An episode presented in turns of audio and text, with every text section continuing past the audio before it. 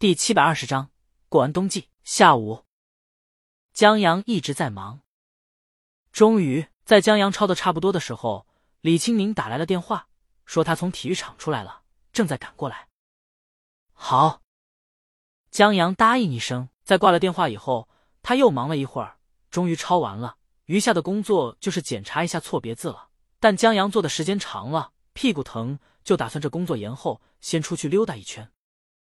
房子外是一条繁华的街道，沿街有不少店，既有咖啡馆、餐厅、日料，也有网红打卡的小店。江阳把围脖放在餐厅忘带了，一阵寒风吹来，江阳下意识的缩了下脖子，然后看着这条陌生的街道，一时间不知道去哪儿转，最后干脆猜从身边经过人的左右脚，选择往右边转了。在转到街口的时候，江阳碰到一个卖玩具车的商店，店里有卖四驱车，还有专门供四驱车跑的跑道。好家伙，这四驱车在跑道上跑得可真快，嗖嗖的。江阳眼睛都跟不上。江阳站在旁边看了一会儿，觉得挺有意思的。在那边，他家曾有一辆奥迪双钻，那是他爸拼着一顿竹条炒肉和馒头就水，拿出中一个月伙食费买下来的，打算留作传家宝。现在或许是少了四驱兄弟的情怀加持，四驱车在这边单纯的是个玩具。不是很贵，江阳一口气卖了八盒，把店里各类四驱车全买了，打算在传家宝这事儿上以量取胜。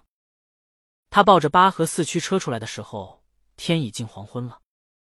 悲壮的斜阳挂在树梢和老洋房异域的屋顶上，让江阳刹那间就拥有了身处异国他乡的感觉。梧桐树的光秃秃，更为这种萧瑟带来的一些寒冷。他刚走一段路，收到你的信，带来最近你的消息。忙碌生活里唯一的惊喜，过完这个冬季，你是否一如往昔，恨不得睁开眼就能闻到夏日气息？写信告诉你，今天也好天气。在经过一家餐厅时，餐厅外的遮阳棚下，一个姑娘面前摆着键盘，正边弹边唱。这首歌是李玉在播客中唱过的，估计这姑娘从播客上扒了谱学了歌，现在来演出。为了应景，她顺便把歌词改了。人来人往。有情侣停下来听，也有人拿着手机在拍，更多的人想听一听，却不得不抬起匆匆的步伐，所以围观的人不多，也就简单一层。江阳站在路旁静静听着，忽然一辆车停在路边，李清明从车上下来，他戴着口罩和帽子，即便如此，他身材也引起很多人侧目。李清明站在江阳旁边，挽着江阳的胳膊，静静的听这首歌。一直到歌唱完，观众们鼓掌。旁边有人问：“这是什么歌？”唱歌的姑娘说的话让麦克风收了进去。不知道，李鱼在播客里唱的歌没有歌名。过完冬季，李清明说了一句。接着，在所有人看过来前，他挽着江阳的胳膊快步往前走。江阳在走远后回过头，见唱歌的姑娘。围观的观众正翘首以望这边呢，甚至还有人在将信将疑间漫步走了过来。不过，李青宁带着江阳推门进了餐厅，同江阳一起上楼时，还有一些小得意。霞姐和陈姐他们稍后也跟了进来。你可真行，陈姐说了李青宁一句，在大街上还是那么多听他歌的人前，也不怕惹出乱子。接着，他催江阳。让他快交稿子，不然他的电话就要被打爆了。江阳，差不多了，我最后再检查一遍就发过去了。那就好。陈姐答应着，忙给橙子先生发了个消息。没办法，她老公都说了，橙子先生和橙子夫人打着陈姐不在家，老徐照顾不好孩子的旗号，已经快住到他家里了，烧菜、做饭、辅导他闺女作业。陈姐觉得不帮着他们催。他以后都抬不起头做人了。橙子先生时刻盯着群。陈姐一发消息，他就回了，还最后检查什么呀？我们编辑的工作之一就是校对。橙子先生还以为江阳这个最后检查一遍是检查过后的最后再检查一遍呢。他压根不知道，以前是李清明在校对，现在李清明忙，江阳自己校对的话，永远只检查一遍。就这一遍，还有很大的水分。没办法，既然抄出来了，那就是东西都在江阳的脑海里呢。江阳在检查的时候，脑袋跑得比眼睛快，眼睛还没看到错别字呢，脑袋已经顺过去了。那这检查的意义大打折扣。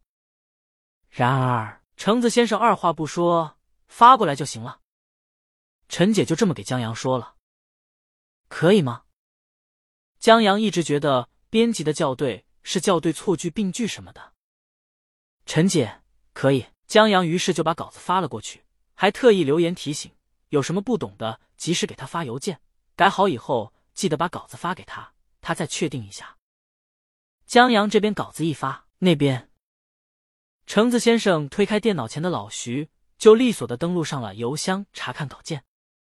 然后，书房很快传来他捶胸顿足的声音：“献给阿尔吉农的花束，也不过如此吧。”橙子夫人一听这话，麻溜的跑过去。献给阿尔吉农的花束，从笨变聪明，又从聪明变笨的查理，这可是江阳的催泪神器。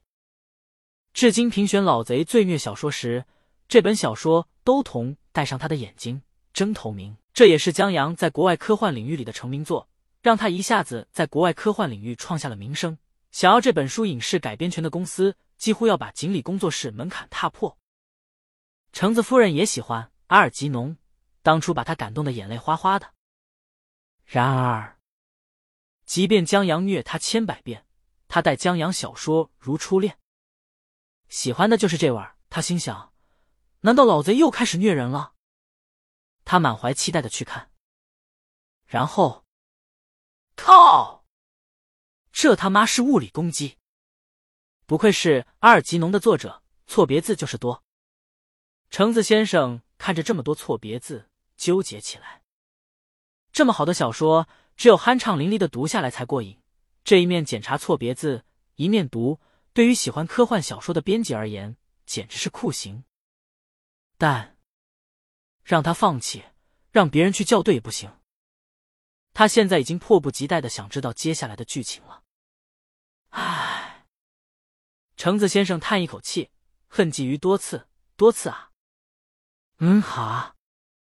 橙子先生忽然想到，老贼这不会是故意报复他催更吧？餐厅这边，江雪一见到李青宁就知道这是鲤鱼了，太有气质了，很难不认出了。在给李青宁上了一杯柠檬水以后。江雪转回来，肩膀碰了碰同事：“，你还惦记这小鲜肉不？”同事忙摇头：“别说离婚打通任督二脉，走上人生巅峰了，就是转世投胎，他觉得自己都争不过。他觉得江雪已经很漂亮了，但跟大魔王比起来，还是差了十万八千里。这姑娘就跟画里走出来的一样，就不说样貌了，单说气质，就让女人也折服。”李鱼刚上楼时，那轻笑的小得意，眉毛弯弯，双眼泛波，真的让同事道心破碎了。他一直觉得自己是直女，只喜欢男人的。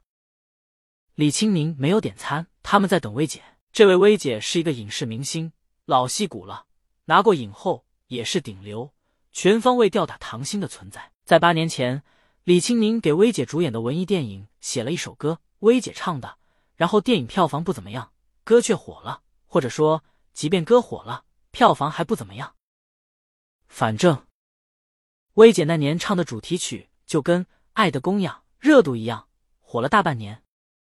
当然，相比于《爱的供养》，李青宁写的这首歌很有营养，贴合薇姐嗓音，还契合文艺电影的文艺范，让薇姐借这首歌登上了大大小小的晚会。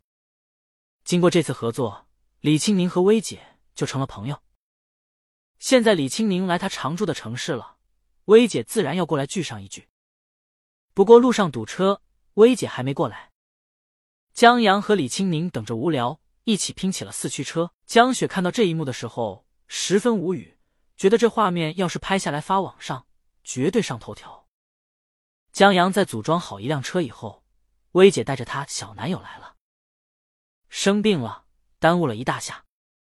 唉。